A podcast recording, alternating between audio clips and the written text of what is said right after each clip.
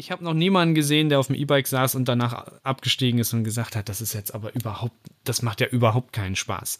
Also daher mein Tipp, rausgehen, informieren, draufsetzen und einen echt guten Sommer auf dem E-Bike haben. Der Not Too Old Podcast. Der Podcast zum Online-Magazin. Von und mit Kai Böse. Für Männer, die noch was vorhaben. Hallo und herzlich willkommen zu einer neuen Folge unseres Not Too Old Podcast. Wenn ihr unser Magazin hin und wieder besucht, dann sind euch schon diverse Beiträge rund um das Fahrrad aufgefallen. Das ist ja nicht nur der große Gewinner der Corona-Krise, sondern auch eine spannende Möglichkeit für einen Aktivurlaub, ein gesundes Gefährt im Großstadtdschungel oder eine kleine klappbare Lösung für die Reise. Und genauso wie das Fahrrad ist auch das E-Bike auf dem Vormarsch war das vor vielleicht ein paar Jahren noch so eher als Gehhilfe älterer Leute verschrien. So ist es inzwischen eine stylische und spannende Lösung, die sich eigentlich bei allen Generationen auch durchsetzt. Ob als Lastenrad für den Transport, als Trekkingrad für längere Touren oder als Mountainbike für derbe Auf- und Abfahrten. Wenn ihr mit dem Kauf eines E-Bikes liebäugelt, dann seid ihr bei der Recherche sicherlich schon verzweifelt, denn schier endlos ist der Markt und umfangreich das Angebot. Auf jeden Fall ist es eine kostenintensive Anschaffung, die gut überlegt sein will. Und da möchten wir euch heute helfen und etwas Licht ins Dunkel bringen. Daher haben wir uns geballte Zweiradkompetenz an das Mikro geholt. Björn Gerdeis ist Anfang 40, arbeitet bei der Motorpresse Stuttgart und ist dort Redaktionsleiter für alle Zeitschriften rund um das Rad. Und das sind tatsächlich vier. Er betreut die Ausgaben von Mountainbike, von Roadbike, von Elektrobike und das Fahrrad-Lifestyle-Magazin Karl. Außerdem betreibt er mit Kollegen den Karl-Podcast Jetzt Radfahren. Hallo Björn, herzlich willkommen und vielen Dank für deine Zeit. Ja, hallo Kai, danke für die Einladung. Du fährst ja beruflich voll auf das Rad ab. Hast du damit dein Hobby zum Beruf gemacht? Ich habe in gewisser Weise eine Leidenschaft zum Beruf gemacht. Also ich zum Fahrrad gekommen bin ich, glaube ich, wie fast jeder als äh, kleiner Kerl, damals noch mit Stützrädern. Ich gucke jetzt ganz neidisch auf meine Tochter, die mit einem Laufrad startet und einfach auf das pedalierte Gefährt umsteigt und so tut, als sei nichts gewesen. Und das Fahrrad hat mich quasi begleitet mein ganzes Leben und irgendwann hat sich eine Tür geöffnet in Richtung Journalismus und ich bin, wie du es gesagt hast, bei der Motorpresse Stuttgart, oh, damals jetzt ist echt schon vor vielen Jahren, weil es ist Tatsache, die 41 stimmt auch auch, die du gesagt hast, 41, bin ich als Volontär eingestiegen und äh, ab 2006 bis 2008 dort volontiert und der Schwerpunkt war Rennrad damals noch. Jetzt muss ich dich einmal kurz korrigieren. Ich bin für alle vier Magazine quasi mitverantwortlich bei uns im Laden. Mein Schwerpunkt ist aber, und das passt perfekt zum heutigen Thema, sind die Magazine Elektrobike und Karl, also das urbane und das motorunterstützte Radfahren. Für dich ist ja wahrscheinlich ein Fahrrad dann auch viel mehr als einfach nur eine Möglichkeit von A nach B zu kommen oder ein bisschen was für die Gesundheit zu tun. Ist das auch so eine Gefühlsfrage? Also ist das für dich was, was Besonderes, wenn du auf zwei Rädern unterwegs bist oder hat sich das inzwischen auch durch den Job so ein bisschen normalisiert? Ich sag mal, wir sind alle, die in den Radredaktionen arbeiten, sind ja schon sehr verwöhnt. Also wir fahren die neuesten Räder, wir fahren die besten Räder, wir kennen den Markt, wir saßen überall schon mal drauf.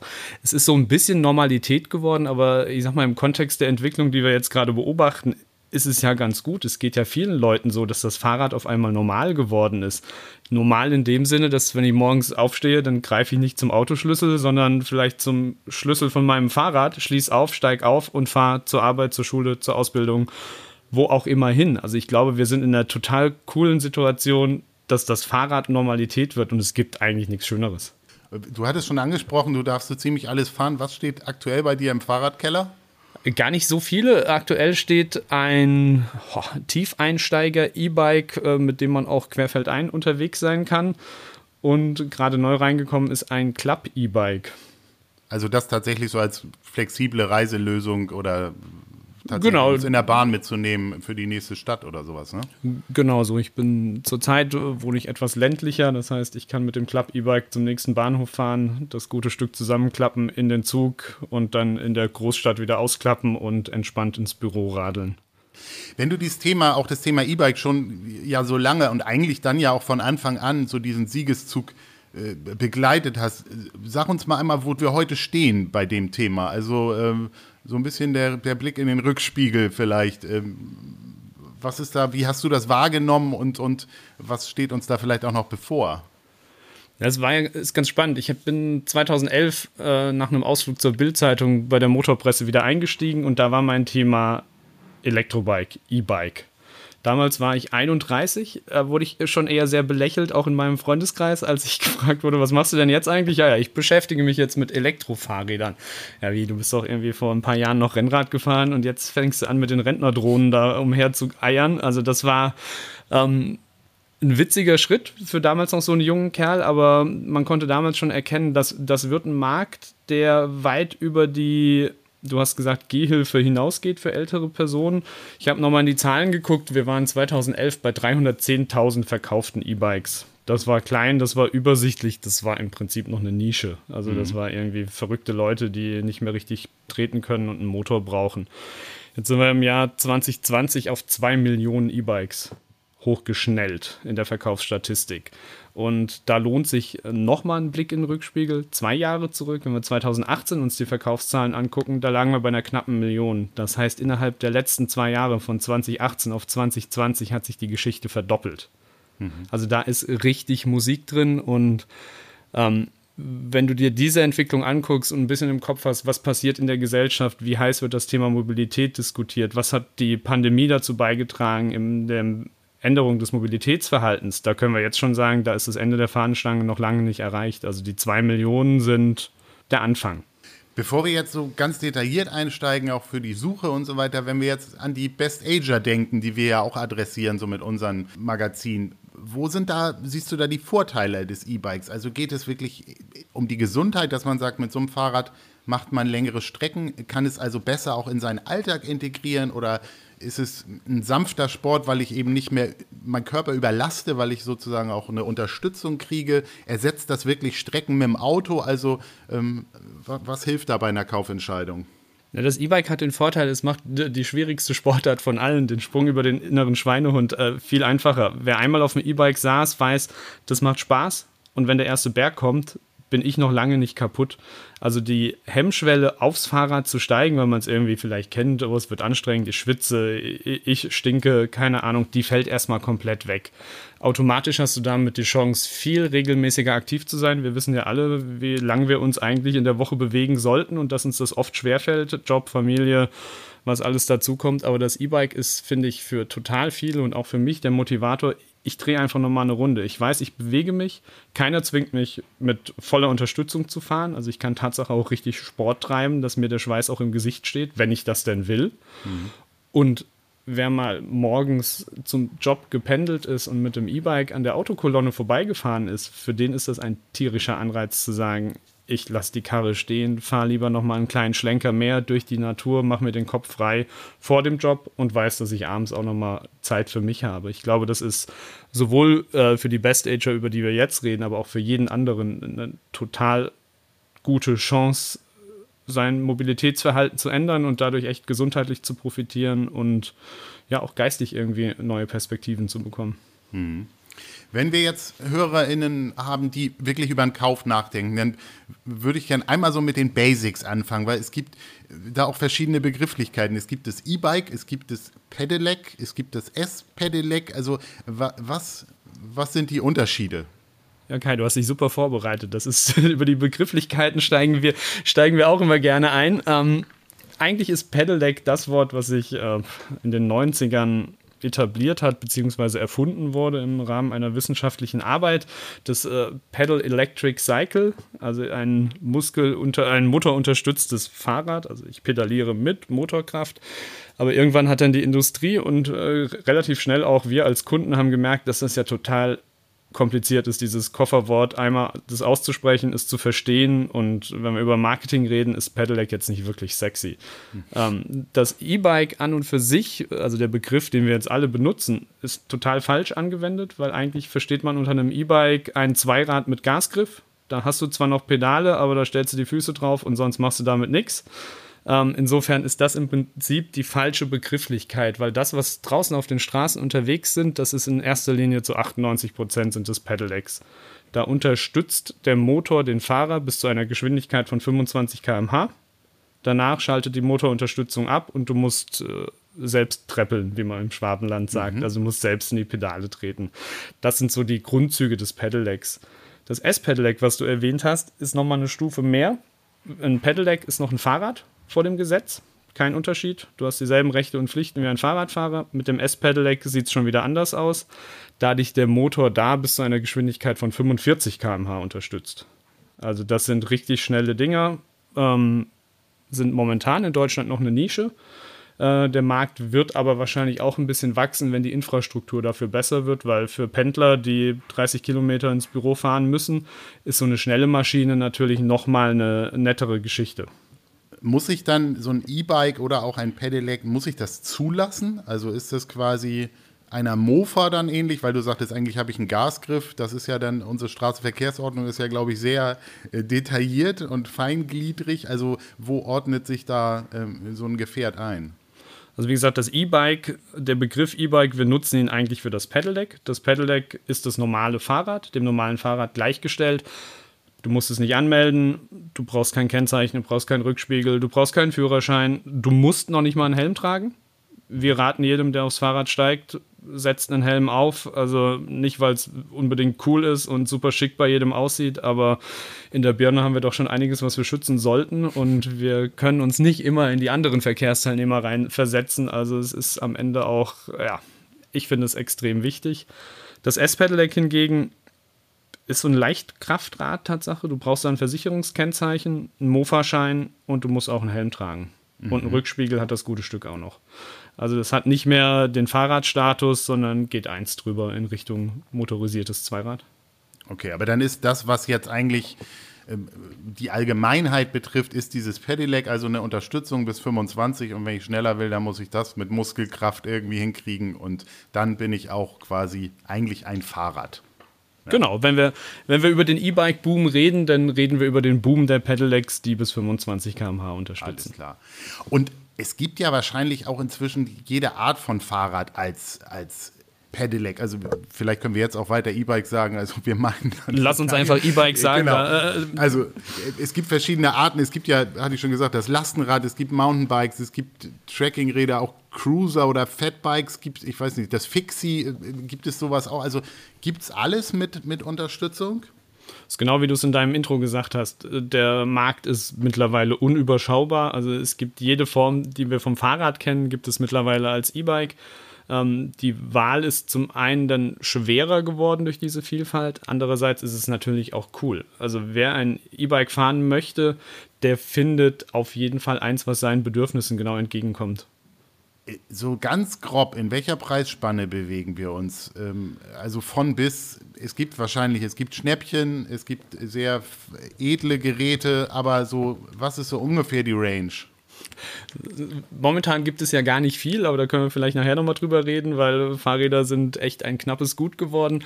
Wenn wir über den Preis reden, ist immer eine total schwierige Frage. Das kommt drauf an, was möchtest du. Du kannst dir das E-Bike im Baumarkt äh, oder beim Discounter kaufen. Da sehen wir immer mal in Angebotsblättchen da kostet es unter 1000.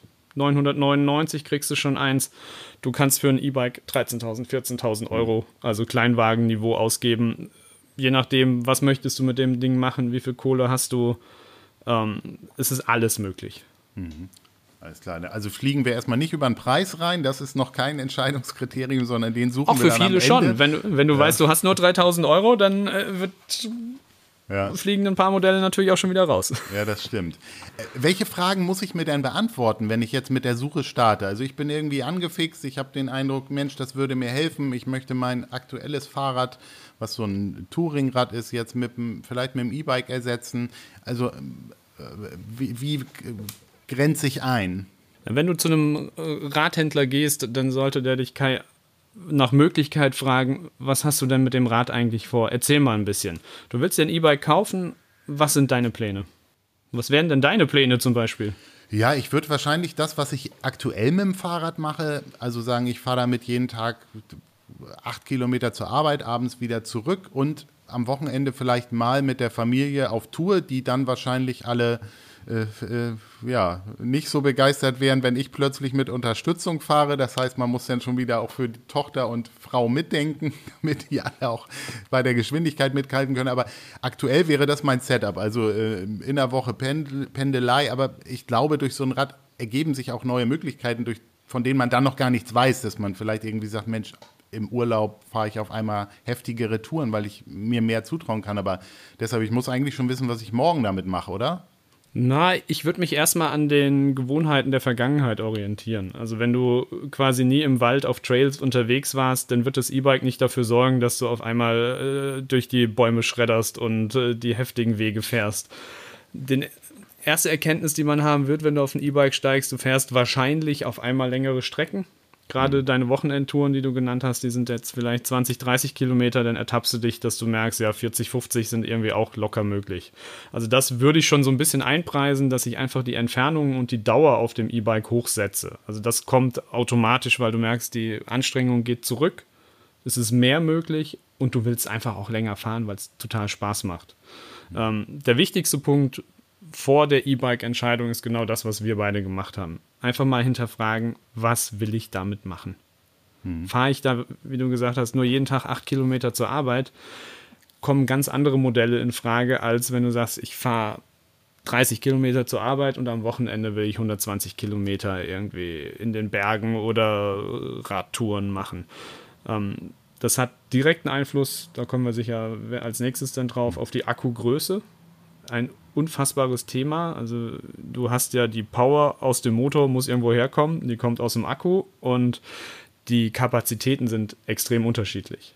Mhm. Ähm, wir in Deutschland beobachte ich sowas, was auch andere immer unter Reichweitenangst subsumieren. Also jeder hat irgendwie, oh Gott, oh Gott, wenn ich jetzt dieses E-Bike fahre, dann bleibe ich irgendwann stehen und dann komme ich nicht mehr nach Hause. Das ist ja ganz furchtbar. Also der Gedanke an sich ist schon mal falsch, weil du kannst immer noch selbst in die Pedale treten. Mhm. Wird halt ein bisschen anstrengender. Ähm, aber die, und du kannst überall nachladen. E-Bikes haben die beste Ladeinfrastruktur, die wir uns denken können. Da sind E-Autos weit von entfernt, weil wir brauchen eine handelsübliche Haussteckdose und an denen kannst du die Akkus nachladen. Also insofern, wenn gar nichts mehr geht, einfach irgendwo klingeln und fragen, darf ich mal eine halbe Stunde nachladen und dann ist auch die Gefahr gebannt. Aber wie gesagt, wenn du einen kurzen Weg hast und du weißt, das wird nicht mehr werden, dann nimmt man auch eine geringe Akkukapazität. Da gibt es Modelle, die sehen total schick aus, stylisch, haben dann aber nur 252 Wattstunden. Das heißt, diese Akkugröße verschwindet meist komplett im Unterrohr. Das ist auch nicht übertrieben aufgeblasen, dick und fett, sondern du hast den meisten E-Bike vor dir, da erkennst du gar nicht mehr, dass das ein E-Bike ist. Also der Laie würde sagen, krasses Fahrrad, ein bisschen dickes Unterrohr, aber sieht cool aus. Und diese Überlegungen führen ja dazu, dass du dir auch eine Vorstellung von einem coolen, gut aussehenden Rad erfüllen kannst, wenn du weißt, was du eigentlich brauchst. Mhm. Also das ist total wichtig. Also nicht auf Gedeih und Verderb sagen, ich brauche 800.000 Wattstunden, eine Kilowattstunde in meinem Fahrrad, wenn ich vorher weiß, ich fahre 10 Kilometer. Da reicht dir der kleinste Akku, dann lieber irgendwie ein Rad aussuchen, was wirklich gut aussieht. Aber wenn man jetzt weiß von sich, man ist eigentlich so ein, will Berge hoch und runter fahren, dann biegt man so in die Fraktion Mountainbike ab. Wenn ich sage, ich will vielleicht auch mal zwei Kinder zur Schule bringen, dann ist so das Cargo-Bike-Thema oder Lastenrad äh, für mich spannend. Also du würdest sagen, sich genau fragen, für welche Fälle man überhaupt das erstmal nutzen möchte. Ne? Genau, wenn du einkaufen gehen möchtest, dann ist in der Tat Einkaufen Kinder, viele Handwerker steigen um auf Cargo-Bikes, also auch im gewerblichen Sinne, dann sind die Lastenräder eine total spannende Alternative, weil viele Großstädte bieten ja auch noch eine Förderung in dem Bereich an. Die sind zwar oft sehr, sehr schnell leer gesaugt, also in Hamburg habe ich gehört, letztes Jahr hat es irgendwie 30 Minuten gedauert, dann war der Lastenradförderungstopf leer. Also das ist ja super, es zeigt, dass das Angebot Angebot äh, scheinbar so gut ist, dass jeder umsteigen möchte. Aber klar, diese Frage, was will ich damit, die ist die erste Weichenstellung. Mhm. Also Berge, Trails, E-Mountainbike, Kindertransport, Einkaufen, geht es in Richtung Lastenfahrrad.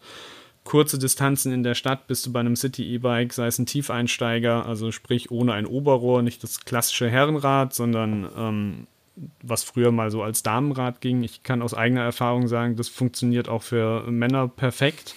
Hat den großen Vorteil, wenn man nicht direkt für die ganze Familie E-Bikes kaufen möchte, dann ist es eine total gute Idee, mit einem Tiefeinsteiger anzufangen, weil hm. sollten die Personen ungefähr gleich groß sein, kann damit jeder fahren, problemlos.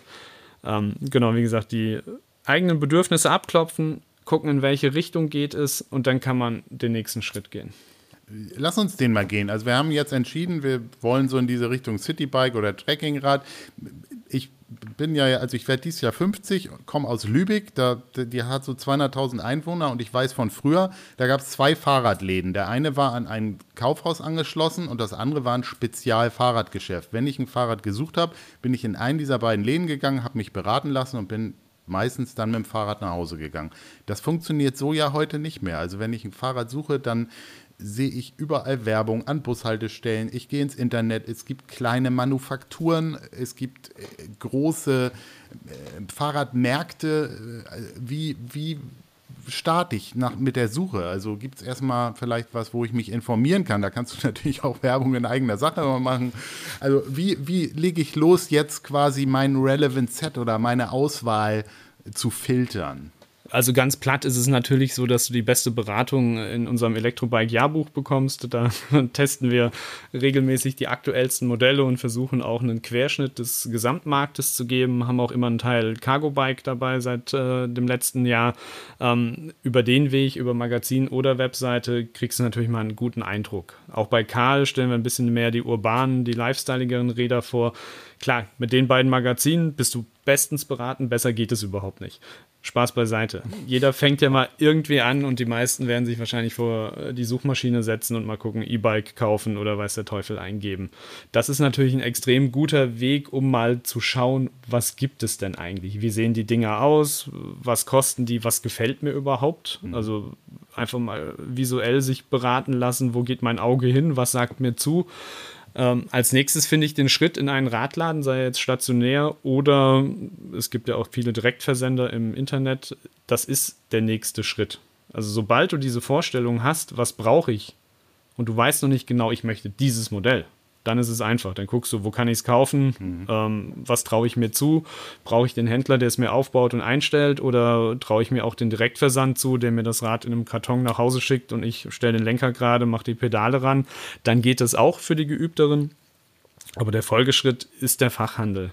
Und der gute Fachhandel wird dich genau durch diesen Weg führen, den wir beide gerade anmoderieren. Der wird nach deinen Bedürfnissen fragen, der wird dir Modelle zeigen, die in Frage kommen, der wird hoffentlich auch was zu Akkukapazitäten sagen und jetzt kommt das äh, schlagende Argument bei der Geschichte, der Fachhandel gibt dir die Möglichkeit, eine Probefahrt zu machen.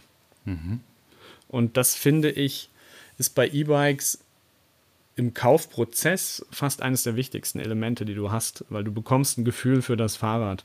Taugt mir die Motorunterstützung? Ist es vielleicht viel zu schwach? Merke ich gar nicht, dass dieses Motormodell, was da eingebaut ist, überhaupt nicht zu meiner Fahrweise oder vielleicht am Ende auch zu der, dem Gelände passt? Auf dem mhm. ich unterwegs bin. Ist der Motor am Ende so, dass ich, wenn ich nach Hause fahre, habe ich nochmal eine 10% Rampe und da hilft der mir gar nicht, dann ist es natürlich eine schlechte Wahl, weil dann stehe ich genauso blöd da wie vorher mit dem normalen Fahrrad, dass ich da nochmal richtig keulen muss und äh, bin dann auch kaputt zu Hause.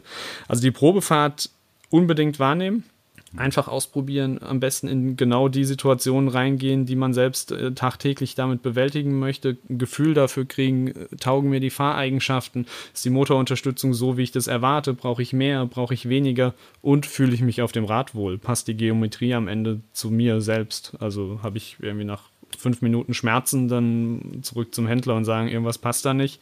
Entweder hast du mich falsch draufgesetzt oder äh, ich komme mit der Geometrie nicht hin. Ist da deine Erfahrung, dass die einem das auch länger mitgeben? Also, oder fährt man dann eher einmal nur über einen Parkplatz? Das reicht ja noch nicht. Also, wenn ich jetzt sage, ich will wirklich mal so einen Eindruck bekommen, äh, nun sind das ja auch Wertgegenstände, wo die wahrscheinlich Sorge haben, dass man das vielleicht nicht so äh, behandelt, wie, wie man sollte. Also, wie ist da deine Erfahrung? Jetzt kommt die Juristenantwort, es kommt darauf an. Also es gibt solche und solche. Also wir, wir merken eine zunehmende Professionalisierung in dem Bereich. Ähm, der gute Händler weiß ganz genau, was er macht. Der gibt dir das Rad am Ende vielleicht sogar übers Wochenende mit. Sagt, probier's mal aus ein Wochenende, weil er weiß, wer ein Wochenende auf dem E-Bike unterwegs war, was zu ihm passt. der kauft das am Montag.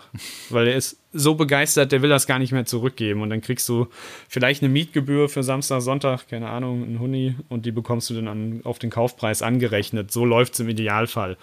Viele bieten natürlich Testtage auch am Wochenende an, da kann man mal auf dem Hof fahren oder rund um den Hof. Ähm, reicht für viele auch schon, aber du bekommst es Tatsache auch schon länger mit.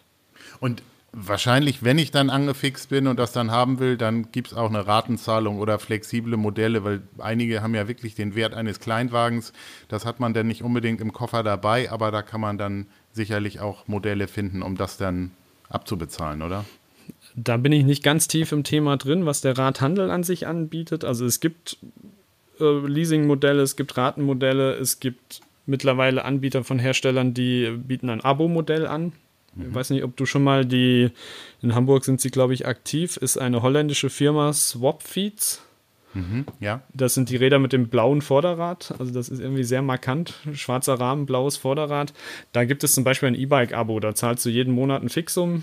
Ähm, ich meine irgendwas zwischen 75 und 90 Euro ähm, fährst das Rad, hast eine, Garant eine Mobilitätsgarantie, also wenn da was kaputt geht, wird es repariert, wird es geklaut, wird es ersetzt. Ähm, es gibt eine Vielzahl von Modellen, die dir quasi den Einstieg in den E-Bike-Bereich mhm. äh, auch finanziell ermöglichen sollen.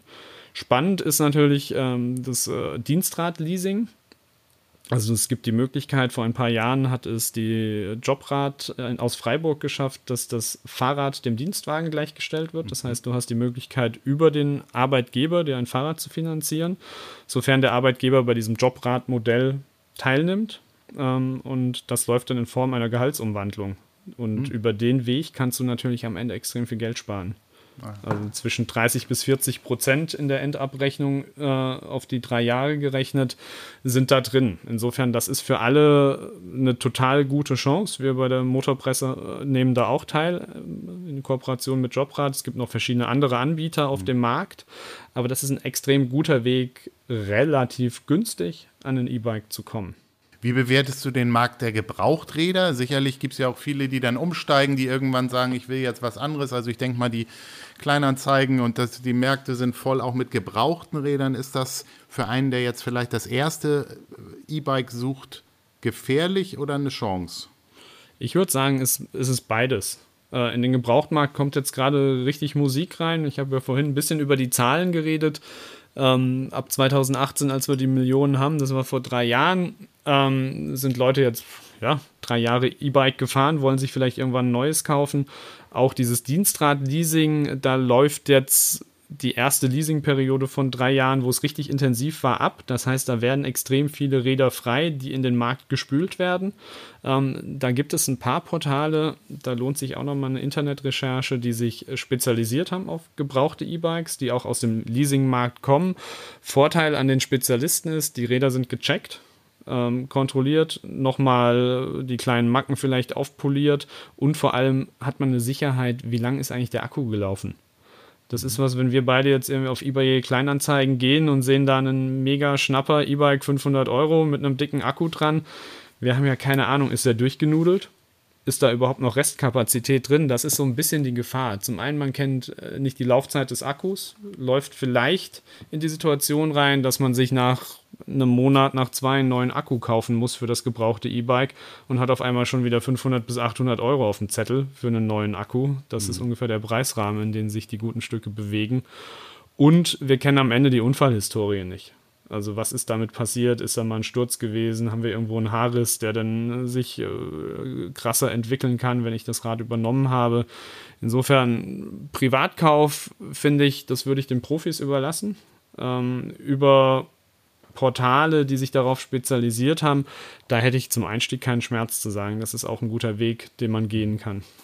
Du hattest schon den Preis für einen Akku angesprochen, brauchst du immer einen Ersatzakku? Also macht das Sinn, dass man dann auch tauscht oder ist das einfach, äh, äh, du hattest gesagt, man kann eigentlich auch immer schnell laden, also komme ich mit dem Akku aus, der dabei ist oder macht das schon Sinn, immer einen in Reserve zu haben? Du kommst eigentlich mit dem Akku aus, der dabei ist. Also einen in Reserve, wenn du den mit auf Tour nehmen würdest, hättest du auf einmal drei bis vier Kilo im Rucksack, die du eigentlich nicht brauchst. Mhm. Ähm, ein Reserveakku. Ich bin gerade ein bisschen, deswegen stocke ich am überlegen, ob ich jemanden kenne, der einen Reserveakku auch zu Hause rumliegen hat. Also in meinem Freundesbekanntenkreis und auch von Kollegen hat keiner irgendwie so einen auf Halde liegen. Das ist eher ungewöhnlich. Es gibt äh, gerade im Mountainbike-Bereich, das finde ich ganz spannend, gibt es sogenannte Range Extender. Äh, wenn du weißt, heute fahre ich eine richtig krasse Tour, da werden mir die 500 Wattstunden als Beispiel, die integriert sind, nicht reichen. Kannst du so in einer Art von einer Fahrradflasche aufstecken und dann hast du nochmal 200 Wattstunden mehr dabei. Mhm. Also das ist gerade im Mountainbike-Bereich ist das eine ganz gute Idee, weil wenn du in anderen Gegenden unterwegs bist und du kennst die Berge nicht, ähm, dann ist es schon ganz pfiffig irgendwie nicht im Hang auf einmal leer zu laufen. Mhm. Aber ansonsten bist du mit deinem Akku, den du hast, immer gut beraten. Du hast ihn schnell aufgeladen, du kannst, wenn du pendelst, mit der Erlaubnis vom Arbeitgeber auch im Büro äh, zwischenladen. Ähm, du hast auch bei einer Mittagspause wenn du irgendwo einkehrst, wenn du eine Stunde hast, dann kriegst du richtig Kapazität rein, weil bei Akkus, wir kennen es alle von früher, jetzt laden die Handys ja extrem schnell, aber die letzten 10, 20 Prozent, das war immer ein Kampf, bis die drin sind. Warum geht es denn bis 80 so schnell und dann passiert nichts mehr? Ähm, du hast äh, extrem schnell Restkapazität drin, äh, äh neue Kapazität aufgeladen, insofern Mhm. Nee, die Investition braucht es nicht. Alles klar. Und gerade beim E-Auto wird ja sehr auf dem Akku unter Umwelt, äh, Umweltgesichtspunkten rumgehackt. Wie siehst du denn da beim Thema E-Bike die Nachhaltigkeit? Also gibt es da auch Trends und Entwicklungen, die äh, das noch ein bisschen äh, grüner machen, das Thema Akku? Das Thema Akku wirst du, glaube ich, nicht grün kriegen. Also das ist, da sind seltene Erden verbaut, da müssen wir nicht äh, diskutieren. Und es gibt noch ein paar andere Parameter, die äh, die Akkugeschichte nicht wirklich grün machen. Ähm, jeder Hersteller ist natürlich in einem Batterie-Recycling-Programm mit angesiedelt. Also auf der Schiene gibt es Gesetzesvorgaben, wie damit umgegangen wird. Da wird extrem viel gemacht. Klar ist aber, die Akkutechnik ist jetzt nicht die grünste. Aber was man beim Betrachten dieser ganzen Nachhaltigkeitsdiskussion immer äh, sich vor Augen führen muss, im E-Auto ist meist Faktor 10 an Akkus verbaut. Mhm. Also da haben wir ganz, ganz andere Massen drin. Und jetzt kommt irgendwie der grüne Aspekt, den man beim E-Bike immer herausstellen musste. Im Idealfall ersetzt ja das E-Bike eine Autofahrt. Und wenn wir dann anfangen, die Ökobilanz aufzustellen, dann sieht es für das E-Bike am Ende sehr, sehr gut aus. Weil wenn wir es schaffen, Autofahrten, gerade die ganz kurzen, über, mit einem E-Bike zu ersetzen, dann sind wir auf einmal extrem grün unterwegs. Ja, das stimmt. Du hattest schon gesagt, es, es gibt äh, dieses Reichweitenthema, was eigentlich keins ist, weil ich relativ schnell laden kann. Dann gibt es die verschiedenen Akkuplatzierungen. Es gibt die, die das im Rahmen verbauen. Einige haben es so auf dem Heckträger. Dann gibt es verschiedene Antriebssysteme. Also es gibt ja doch wahnsinnig viele Stellschrauben oder, oder Variablen, um quasi auch zu meiner Entscheidung zu kommen. Damit ein das nicht total stresst oder überfordert, ähm, wie, wie kann man das so für sich definieren? Also ist das alles eher eine Frage der Optik oder gibt es da schon irgendwie was, was ich mit in meine Entscheidung einfließen lassen sollte? Das kann man durchaus noch ein bisschen differenzierter betrachten. Also den Gepäckträger-Akku, äh, den wir alle mal gesehen haben, äh, den gibt es eigentlich fast nicht mehr. Mhm. Das war eine, eine Erscheinung der Frühphase des E-Bikes. Da hatten wir den hinten platziert. Das war nicht wirklich geschickt, weil du eine extrem blöde Gewichtsverteilung hast. Du hast auf einmal echt Last hinten auf dem Fahrrad äh, gehabt. Ähm, unter Umständen, wir haben es auch in Tests erlebt, wenn du zur Kreuzung fährst und anfängst dein Handzeichen zu geben, äh, also sprich die Hand vom Lenker nimmst, dann hat er angefangen zu flattern wie sonst was, weil auf einmal überhaupt keine Last mehr auf dem Vorderrad war, sondern alles quasi hinten lag. Also da, das ist mit Vorsicht zu genießen, aber wie gesagt, man sieht es auf dem Markt kaum mehr. Ähm, vor ein paar Jahren hat dann die Integration der Akkus angefangen. Früher saßen sie häufig auf dem Unterrohr. Ähm, man hat dann immer irgendwie so einen kleinen Kasten da drauf geklebt gesehen. Das sah jetzt meist nicht ganz so schick aus, aber über die Jahre hinweg und das lag daran, dass man angefangen hat, herstellerseitig das E-Bike auch als eigenständiges Fahrzeug zu sehen. Früher war ein E-Bike Fahrrad plus Motor plus Akku. Äh, genau. Und das hat man irgendwie zusammengewurstelt und dann hast du da ein Fahrrad mit Akku und Motor gehabt. Jetzt hast du aber ein neu gedachtes Fahrzeug da stehen. Ein E-Bike ist ein eigenes Fahrzeug. Auf einmal wandert der Akku ins Unterrohr, wird integriert. Auch die Motoranbringung läuft immer harmonischer, dass du fast auch einen Mittelmotor, der quasi im Tretlagerbereich sitzt, dass du den auch nicht immer mehr erkennst. Insofern, wer sehr hohen Wert auf Optik und äh, Außenwirkung legt, ähm, der wird sich sicher für so eine integrierte Variante entscheiden, wo man möglichst wenig äh, von der E-Bike-Technik überhaupt noch erkennt. Nachteil daran ist, in Anführungszeichen Nachteil, der integrierte Akku ist meist ein bisschen schwerer, also beziehungsweise nicht der Akku ist schwerer, sondern das Fahrrad an sich. Du musst den Rahmen viel stabiler konstruieren. Das geht natürlich ins Gewicht. Wenn du mehr Material im Rahmen hast, dann hast du am Ende mehr Gewicht. Allerdings ist das jetzt auch nicht so, dass das 10 Kilo ausmacht. Lass es vielleicht ein Kilo, 800, 900 Gramm sein. Und ich sage immer, Leute, die beim E-Bike aufs Gewicht achten, also ein leichtes E-Bike zu kaufen, ist immer noch schwer. Also wenn du unter 20 Kilo bist, dann hast du schon einen extrem guten Wert, aber der geht auch direkt ins Portemonnaie. Also du zahlst Mindergewicht beim E-Bike mit barer Münze, also das wird richtig teuer. Ähm, da ist es meist wesentlich einfacher, günstiger und am Ende auch gesünder, wenn der Fahrrad, äh, wenn der Fahrer noch ein Kilo abnimmt. ja, das ergibt sich ja vielleicht auch dann durch das vermehrte Radfahren dann in. Genau. In, in, ich hatte schon gesagt, es gibt sehr viele auch Werbeplakate von sehr stylischen, so kleinen Manufakturen. Eine wird, glaube ich, auch von hier Joko aus dem, äh, von Pro7 da unterstützt, die auch mit Kampfpreisen da eigentlich so in den Markt gehen. Halten diese Räder, was sie versprechen? Also oft ist es ja so, dass so der Style auch so ein bisschen zu Lasten wieder der Technik geht oder ist, der, ist das ganze Thema so auf dem Vormarsch auch durch neue Entwicklungen, dass man da auch in den Preisen, so wie bei PCs, eigentlich immer eher noch günstiger wird und, und besser? Ja, die Preisfrage, also Skaleneffekte werden sich wahrscheinlich irgendwann einstellen. Also je mehr Räder oder Motoren und Akkus produziert werden, dann hast du irgendwann einen Skaleneffekt. Aber momentan ist mit einem Preisverfall überhaupt nicht zu rechnen. Mhm. Ähm, wenn wir einmal nochmal über den Preis gehen, wir sind gerade in der Lage, die Corona-Pandemie hat ja dazu geführt, dass äh, zum einen viel mehr Leute E-Bikes und Fahrräder nachgefragt haben. Also wer letztes Jahr mal versucht hat oder dieses Jahr versucht, sich ein Rad zu kaufen, der wird merken, da ist die Auswahl, wird einem abgenommen. Man kann quasi nur noch das kaufen, was im Lager steht und das ist nicht mehr viel. Mhm. Ähm, zum anderen hat äh, Corona dazu geführt, dass die Lieferketten äh, explodiert sind. Also da lief auf einmal gar nichts mehr. Wir hatten äh, leere Container hier in Europa stehen. In Asien hat die Ware gewartet, äh, kam irgendwie nicht zu uns. Asien war natürlich auch betroffen als äh, Mutterland der äh, Fahrradindustrie. Da lagen Werke still am Anfang und jetzt sind wir in der Situation, dass man die Räder gar nicht mehr vollständig aufbauen kann. Ab und zu fehlt die Kette und ohne Kette hast du kein Fahrrad. Also das mhm. ist extrem schwierig. Ähm, das heißt, hohe Nachfrage wird jetzt nicht dringend hohe Nachfrage, Lieferprobleme, das führt nicht dringend zu niedrigeren Preisen. Und auch perspektivisch werden das nicht wirklich Ramschgegenstände werden. Also ich sehe da nicht den krassen Preisverfall, aber du hast es angesprochen, Sushi Bikes, die Firma, in der Yoko äh, als Investor tätig ist, die zeigen, dass man auch relativ günstige E-Mobilität auf zwei Rädern auf die Beine stellen kann oder auf die Straße. Das Sushi Bike kostet 999 Euro, glaube ich. Mhm. Sieht ganz cool aus. Hat einen kleinen Akku, hat keine Gangschaltung und äh, was äh, der Andy Weinzel, der, der der Founder ist, sich überlegt hat, er möchte mit dem Fahrrad günstige E-Mobilität schaffen und damit neue Zielgruppen erreichen und denen das E-Bike schmackhaft machen. Da kommt es auch wieder total drauf an, was will ich mit der Karre eigentlich anstellen. Ich bin sie auch mal Probe gefahren. In Stuttgart für meine Pendelstrecke zum Büro war das ideal. Mhm. Das waren acht Kilometer einfach, relativ flach.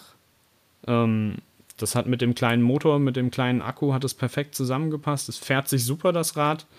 Ähm, riesige Touren bergauf, bergab, über Schotter und Gesteine möchtest du damit nicht fahren.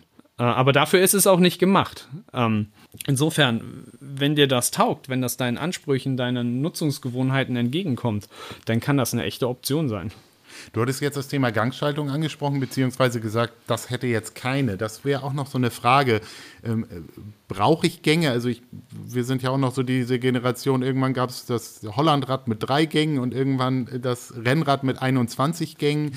Ähm, ich bin mal so ein Lastenrad gefahren, das hatte acht Gänge. Also äh, was, was ist da irgendwie wichtig? Kommt auch so ein bisschen aufs Einsatzgebiet an. Also Shimano hat eine Fünfgang-Nabenschaltung speziell für E-Bikes entwickelt. Ähm, du kannst in der Stadt und im gemäßigten Terrain mit fünf Gängen und der Unterstützung durch den Motor, das hat die entsprechende Spreizung, also du hast leichte Gänge, du hast schwergängige Gänge bei den fünf Gängen, kannst du komplett hinkommen. Ähm, wenn du weißt, Stadteinsatz, ein bisschen Gelände, dann können die fünf passen. Äh, wenn du sportlicher fährst, ähm, wenn du auch mal in die Berge gehst, ähm, dann sollte es schon irgendwie was in Richtung 10, 11 äh, Gänge sein. gerne auch eine Kettenschaltung, kann eine kleine, kleine Anekdote erzählen. Ich war mal auf einem Event, da sind wir die Montafon-Höhenstraße hochgefahren. Das sind ziemlich viele Kilometer mit ziemlich äh, steilen Steigungsprozenten. Ähm, ich hatte ein E-Bike, ich nenne die Marke jetzt nicht. Das hatte eine Dreigang-Nabenschaltung und einen Hecknabenmotor irgendwann kam ich gar nicht mehr in die Bereiche, dass ich überhaupt eine Form von Motorunterstützung gespürt hätte, weil ich die Gänge nicht mehr treten konnte. Hm. Da war einfach zu, zu wenig äh, Gangvielfalt für dieses anspruchsvolle Gelände. Also nicht unterschätzen. Man braucht, auch wenn der Motor da ist, ist es total sinnvoll, auch im Hinblick auf Akkumanagement mit den Gängen zu spielen. Also je ich kann immer in einem Gang fahren, ich kann auch immer in einem dicken Gang fahren und lasse mich vom Motor schieben, dann darf ich mich nicht wundern, dass der Akku auf einmal leer ist, weil das ist Höchstarbeit für den Motor. Da tritt der eigene Motor, die Muskeln machen gar nichts mehr, sondern es kommt alles aus der Maschine. Das bezahlt man natürlich mit einem extrem hohen Energieverbrauch. Deswegen ist die Gangschaltung total wichtig.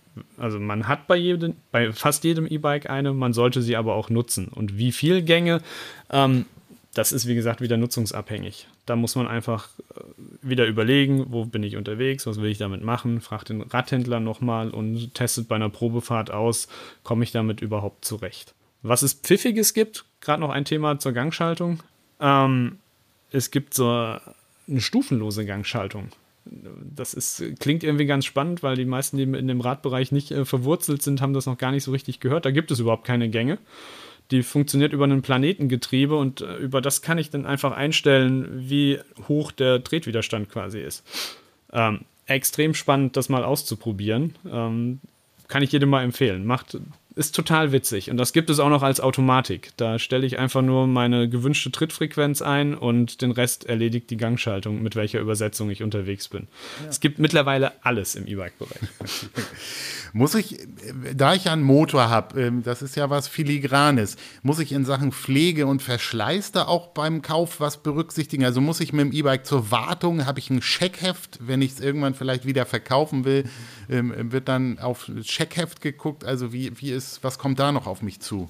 Eine, jährliche Inspektion, also für alle, die nicht selbst schrauben wollen oder es nicht können, äh, empfiehlt sich auf jeden Fall die jährliche Inspektion. Ansonsten ist bei der Pflege natürlich zu sagen, wenn man das E-Bike mag, schätzt und total gerne damit unterwegs ist, dann freut es sich auch, wenn man nach einer Drecktour mal zum Lappen greift und es putzt. Also das ist ja irgendwie bei jedem Gegenstand, den man gerne lange nutzen möchte, äh, eigentlich selbstverständlich. Äh, was die Abnutzung angeht, da haben wir im E-Bike-Bereich meist das Phänomen, dass die Kette ein wenig leidet, weil die muss natürlich viel höhere Kräfte aushalten als bei einem normalen Fahrrad. Also wenn du mit 100 Watt pedalierst und der Motor gibt nochmal die dreifache Menge dazu, dann zerrt er auf einmal äh, eine Kraft von 400 Watt an der Kette. Das kriegen wir normallos nicht auf Dauer hin. Insofern haben wir bei der Kette meist einen höheren Verschleiß.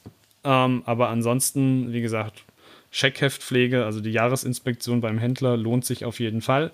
Auch in puncto Sicherheit. Der guckt dann nochmal, sind die Bremsbelege noch da? Wie ist das Profil von den Reifen? Der guckt auch auf die Kette. Müssen wir da ran oder müssen wir da nicht ran? Aber ansonsten äh, hat man mit dem Motor und mit dem Akku, außer dass man den Akku laden muss, äh, relativ wenig zu tun. Ich hätte jetzt noch eine Überschrift, die heißt Sicherheit. Das geht sowohl um die eigene Sicherheit, du hast schon gesagt, äh, immer mit Helm fahren empfiehlt ihr, empfiehlt ihr auch bei den Pedelecs. Wahrscheinlich hast du im Laufe deiner äh, Karriere auch schon diverse schlimme Stürze von Radfahrern erlebt. Und klar, wenn man dann auf einmal mehr Dampf hat, dann äh, muss man da auch erstmal mit klarkommen. Und äh, auch als Vorbildfunktion der Kinder gegenüber haben wir verstanden, also sucht euch gleich einen Helm mit aus zu eurem neuen Rad. Ähm, aber das Thema Sicherheit betrifft jetzt auch das Rad an sich. Ähm, ist ein E-Bike Diebstahl gefährdeter als andere Fahrräder? Äh, gibt, muss ich auch nochmal ordentlich in ein Schloss investieren oder wie würdest du da für Sicherheit sorgen? Genau, wir können ja nochmal, das ist gerade das Thema Sicherheit hat mich in den letzten Wochen extrem beschäftigt, weil wir in der kommenden Ausgabe von Karl haben wir ein Sicherheitsextra. Können wir vielleicht nochmal nachher kurz drauf eingehen, äh, auf die Verkehrssicherheit an sich. Ähm, Diebstahlschutz, ähm, klar sind E-Bikes begehrt. Also wer sein 3000, 4000 Euro E-Bike in der Stadt ohne Schloss abstellt, äh, der sollte wissen, dass das nicht mehr da steht, wenn er wiederkommt. Also das ist auf jeden Fall ein Thema, gilt aber auch für den Radkauf. Also es gibt so eine äh, Faustregel, 10% des Radpreises sollte man in ein Schloss investieren.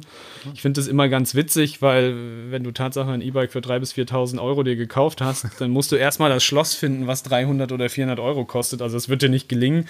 Aber ein gutes Schloss ist Pflichtprogramm definitiv.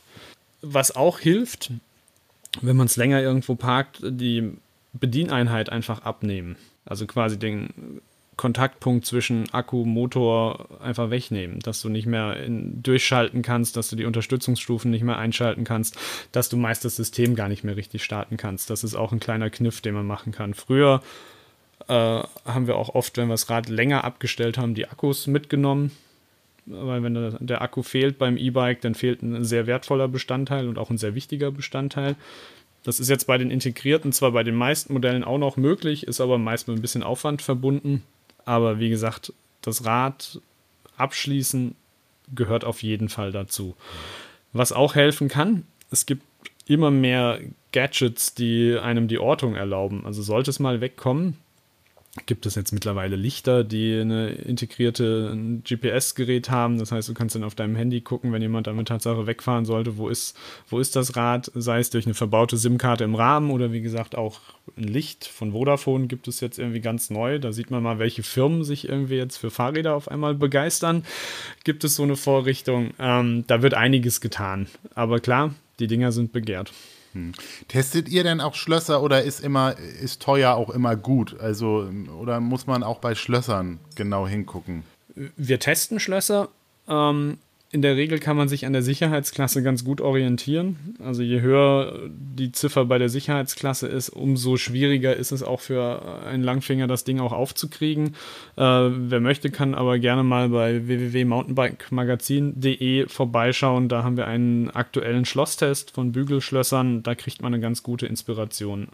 Und auch ansonsten lohnt es sich mal umzuschauen. Ich meine, deine Zielgruppe ist ja, oder auch relativ technikaffin. Selbst im Schlossbereich, äh, so komisches klingen mag, äh, gibt es immer mal wieder Neuerungen. Also das Schloss, was du mit dem Handy aufschließen kannst, hat es jetzt auch in den Fahrradbereich geschafft. Also du brauchst keinen Schlüssel mehr, sondern entriegelst es quasi per App. Ähm, da gibt es total pfiffige Sachen. Ich glaube, nur äh, am Ende des Tages ist es immer frustrierend, wenn man in irgendwelchen Reportagen sieht, dass es eigentlich nur um die Anzahl Sekunden geht, die jemand braucht, um das Ding zu knacken, selbst bei so einem 200-Euro-Schloss, oder weil am Ende des Tages alles irgendwie zu öffnen ist und das ist dann immer eher wahrscheinlich die Frage, steht man an einem frequentierten Platz in der Stadt, dann geht keiner bei, wenn ich es irgendwo in der Tiefgarage habe und jemand hat ein bisschen Zeit, dann hilft mir wahrscheinlich auch das teuerste Schloss wenig, oder? Ja, es kommt, wie du sagst, es kommt immer auf die ersten Sekunden an. Also wenn du dem Schloss schon ansiehst, das kriege ich jetzt nur mit sehr viel Aufwand geknackt, dann kannst du eigentlich davon ausgehen, dass du auf einer sichereren Seite bist. Ja. Klar, wenn du es an einem total einsamen Ort, wo jeder stundenlang Zeit hat, sich an dem Schloss zu versuchen, dann ist das Schloss im Prinzip mhm. egal. Ja, ein ganz guter Tipp ist auch, ab und zu, je teurer das Rad ist, machen das manche, ein zweites Schloss mitnehmen. Hm. Weil das äh, sagt ja auch den Dieben direkt, also ich kann jetzt ein Schloss knacken, aber dann bin ich noch nicht durch. Hm. Und ja. das geht natürlich aufs Zeitbudget und je länger man hantiert, umso höher ist die Wahrscheinlichkeit, ertappt zu werden. Ja. Du hattest gesagt, viele Firmen äh, bieten inzwischen oder kümmern sich auch um dieses Segment. Tun Versicherungen das auch? Also gibt es inzwischen auch ähm, Möglichkeiten, E-Bikes zu versichern, die ja hochpreisiger sind als die Fahrräder, wo man früher immer so die Frage hatte, gehört das zur Hausrat oder, oder dann doch nicht? Ist das eine kostenpflichtige Zusatzversicherung? Gibt es da extra Lösungen für E-Bikes? es gibt sowohl für Fahrräder als auch für E-Bikes mittlerweile maßgeschneiderte Angebote. Das ist was, was ich äh, mit Interesse beobachte. Sehr, sehr, sehr viele Versicherungsfirmen entdecken den Markt der Fahrradfahrer neu für sich ist natürlich auch verständlich, wenn auf einmal so viele Menschen auf zwei Rädern unterwegs sind, dann muss man denen doch auch irgendwie noch eine Versicherung verkaufen können. Total sinnvoll, also da gibt es auf jeden Fall auch spannende Produkte. Äh, es gibt einige Startups, die in dem Versicherungsbereich aktiv sind, die dann gerade äh, Digitalversicherungen, also über das Internet vertriebene Versicherungen anbieten. In einem ersten Schritt lohnt es sich meist, äh, mit der eigenen Hausratversicherung nochmal abzuklären, ist mein Fahrrad, mein E-Bike versichert, bis zu welchem Wert. oft ist auch die Uhrzeit nochmal entscheidend, von wann bis wann greift denn der Hausrat-Fahrradschutz. Ähm, da einfach sich nochmal aufschlauen, bin ich da schon irgendwie ausreichend ähm, geschützt oder lohnt es sich Tatsache eine E-Bike-Versicherung abzuschließen? Du hattest auch schon angesprochen, diese GPS-Tracking, ähm, ähm, dass da Startups unterwegs sind. Also nutzt du immer auch zum Beispiel Navigation, klemmst du dein Handy vorne rein, dass man dann vielleicht auch äh, Musik hört? Nee, das sollte man ja eigentlich nicht. Man soll ja seine Ohren am Straßenverkehr haben. Aber ähm, was, was gibt es noch so rund ums Rad, was ich vielleicht auch schon in meinen Kaufprozess irgendwo mit einbeziehen äh, sollte? Ja, es gibt ja die verschiedensten Navigationsdienstleister äh, und Lösungen. Also Bosch als E-Systemhersteller hat zum Beispiel ein Neon-Display, da ist quasi die Navigation integriert in das E-Bike-System mit einem schicken Display. Finde ich total angenehm. Du hast quasi ein riesen Cockpit, wo du alles, oder auch ein kleines, es gibt eine neue Variante, da ist das Display klein, fällt mir gerade noch rechtzeitig ein. Also da gibt es viel technischen Schnickschnack. Äh, viele Kollegen sind mit Komoot unterwegs als App, äh, schnallen sich quasi ihr Handy auf den Lenker und lassen sich da navigieren und tracken ihre Fahrten im Rennradbereich ist Strava als App total beliebt, wo du quasi auch deine Touren tracken kannst, aber auch gegen die Community ein bisschen in Konkurrenz treten kannst. Wer war der schnellste auf dem und dem Segment? Also da ist dann so ein bisschen die, der Gamification-Ansatz weit verbreitet in dem Bereich. Es ist wie immer, du findest rund um den Fahrradkosmos immer mehr witzige, unnötige, aber auch einfach nur total geile Angebote. Also da jetzt eins rauszupicken, fällt mir total schwer, aber das ist wer gerne, du hast das Stichwort genannt, Musik auf dem Fahrrad. Also man sollte schon, wenn man Musik auf dem Fahrrad hört, ist es wie immer, man muss es so hören, dass man die Umgebung mitbekommt. Deswegen äh, Kopfhörer machen auch manche, finde ich jetzt nicht ganz so gut. Es gibt aber auch smarte Helme. Da kannst du dein Handy mit dem Helm koppeln. Die haben quasi eine integrierte Freisprecheinrichtung. Ähm, über die könntest du dann telefonieren, hast die Ohren aber weiterhin frei und natürlich auch Musik hören. Mhm. Das funktioniert erstaunlich gut trotz Fahrtwind. Ja, ich glaube, das hatten wir auch schon mal an anderer Stelle. Dieses Thema Tracking funktioniert auch gerade immer für Kerle, weil die dann irgendwo ähm, danach ja wissen, was sie erreicht haben und äh, vielleicht noch einen Kalorienverbrauch oder, oder so äh, versuchen, äh, sich zu steigern. Also, das ist auf jeden Fall was, was funktioniert. Ähm, ein abschließendes Thema wäre noch so das Thema der Urlaubstouren. Wir haben gerade kürzlich einen Bericht über Radreisen geschrieben, ähm, um auch jetzt zu sagen: Mensch, Corona, wer nicht verreisen mag, der findet in Deutschland wunderschöne Touren, ob an der Nordsee oder durch die Berge oder am Harz oder wo auch immer. Ähm, da bietet sich ja wahrscheinlich so ein Rad auch an, wenn ich es dann mit Zubehör, mit Taschen irgendwie vollpacken kann, oder? Auf jeden Fall. Also Bikepacking äh, ist ein total großer Trend. Also du packst dein Rad äh, voll mit Taschen, sei es Gepäckträgertaschen, Lenkertaschen, Rahmentaschen, was es alles gibt. Also du findest auch da für jeden Einsatz und für jede Länge der Tour findest du mittlerweile Angebote, dass du das Gepäck auch mit unter, äh, auf die Reise nehmen kannst. Ähm, klar, Radreisen entwickelt sich zu einem immer größeren Trend dass mhm. du deine vielleicht sogar nähere Umgebung einfach mal beginnst zu entdecken. Du sagst, ich packe jetzt einfach mal für einen Wochenendtrip äh, mein Fahrrad voll und fahre mit der Familie durch meine Heimat und lerne die neu kennen, nehme ein Zelt mit und äh, campe an einem Fluss, wenn ich den irgendwo in der Gegend habe äh, und auch ein Campingplatz da sein sollte. Oder du Flussradwege erleben, glaube ich, gerade eine Renaissance. Einmal die Donau langfahren kann total spannend und total schön sein und gar nicht mehr so anstrengend, wenn du das E-Bike dabei hast. Ähm, oder ganz wild querfeldein durch die Wälder mit einem Gravelbike. Da haben wir irgendwie die nächste Bike-Kategorie, die gerade extrem angesagt ist. Äh, also der Rennradfahrer orientiert sich auch weg von der Straße hin zum Schotter, weil er merkt, das hat auch seinen Reiz. Ist ein total, eine total spannende Radkategorie, die auf einmal die Schnelligkeit des Rennradfahrens mit dem Freiheitsgefühl, was äh, du im Mountainbiken erleben kannst, verbindest. Also da ist gerade auch sehr viel Musik drin in dem Bereich. Dann muss ich wahrscheinlich aber, wenn ich wirklich anfange, überall noch Taschen ranzuhängen und so weiter, sollte ich vielleicht auch noch mal eine Probefahrt machen, weil wahrscheinlich ändert das doch auch massiv das Fahrverhalten und vielleicht habe ich sogar ein zulässiges Gesamtgewicht mit dem Fahrrad, oder? Das geht dann wieder auch, wie du sagst, an die eigenen Kilos dann. Ist auch ein guter Punkt, ja. Zulässiges Gesamtgewicht ist auf jeden Fall ein Thema, was man sich immer mal angucken sollte. Wie viel darf ich eigentlich auf dieses Rad packen, inklusive mir, inklusive Gepäck? Klar ist, wenn du Gepäcktaschen montierst, da verändert sich das Radverhalten ein wenig, aber nichts, was man irgendwie nicht hinbekommt. Äh, Sage ich jetzt mal mit ein bisschen Übung. Aber bei sowas äh, immer dann nochmal dran denken, das Gewicht ist einer von unzähligen Einflussfaktoren auf die Reichweite, die du am Ende mit einem E-Bike erreichen kannst. Wenn du dann nochmal 30 Kilo mehr hast an Gepäck oder 20, dann hat das einen direkten Effekt auf die Leistungsfähigkeit des Akkus, sprich, wie weit kann ich damit fahren. Das einfach bei der Tourenplanung auch nochmal mit einpreisen. Wenn ich ohne Gepäck fahre und es sind 50 Kilometer und da komme ich gut mit hin, dann kann man von ausgehen, dass es dann am Ende mit Gepäck vielleicht nur noch 40 sind, die der Akku leisten kann. Ja. Hast du da eigene Erfahrung? Warst du schon mal auf Radreise? Die Frage wäre noch, macht man das lieber zu zweit, vielleicht mit seinem Partner, dass man sich so ein bisschen auch absprengt oder macht das besonders Spaß in der großen Gruppe oder hat dann jeder andere Vorstellung? Gibt es da eine pauschale Antwort oder ist das sehr individuell oder fährst du am liebsten allein? Da habe ich jetzt eine ganz ehrliche Antwort. Radreise habe ich tatsächlich noch nie in diesem ursprünglichen Sinne gemacht. Da bin ich wahrscheinlich überhaupt nicht der Experte für. Ähm, ich finde Radfahren alleine recht reizvoll, weil du wirklich Zeit hast zum Nachdenken und nochmal Zeit für dich hast. Ich glaube aber, wenn ich eine Woche unterwegs bin irgendwo, dann hätte ich schon gerne jemanden dabei.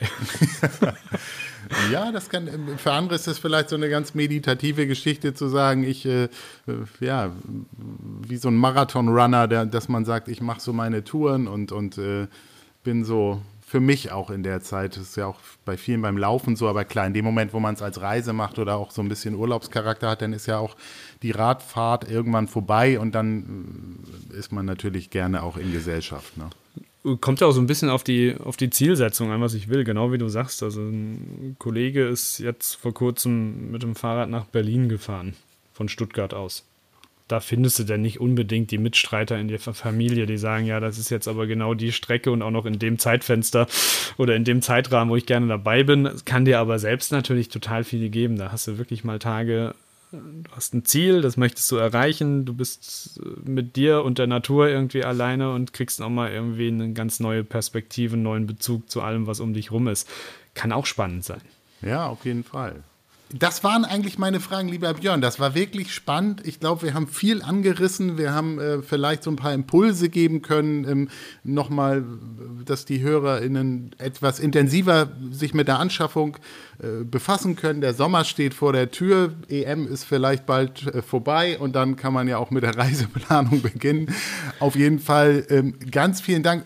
Hast du vielleicht noch so eine letzte Info für Leute, die jetzt wirklich noch so den letzten Kick brauchen? Also gibt es da noch was? zu sagen, so fangt an, nehmt euch, äh, sucht euch Informationen und, und nehmt euch das Thema mal vor? Ja gut, das ist ja schon mal ein ganz guter Tipp, den du da gerade ins Mikro geredet hast. Also nehmt euch dem Thema mal an.